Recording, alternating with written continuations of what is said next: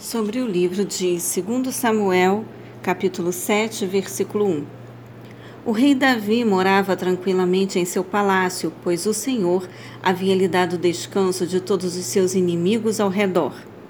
Análise: Esse capítulo é o clímax dos livros de Samuel. Apresenta uma profecia ampla dos atos imediatos de Deus e de seus atos mais a longo prazo. Os imediatos têm a ver com a pessoa e a obra de Davi e seus descendentes seculares, ao passo que os atos remotos revelam a pessoa e a obra do Messias, Jesus Cristo, o Filho de Deus, e o seu reinado eterno, dos versículos 11 ao 14. É possível perceber aqui a reafirmação da grande aliança de Yahvé com a humanidade, na pessoa dos seus servos, desde os patriarcas e Davi corresponde com linguagem que sugere seu reconhecimento de ter sido celebrada uma aliança.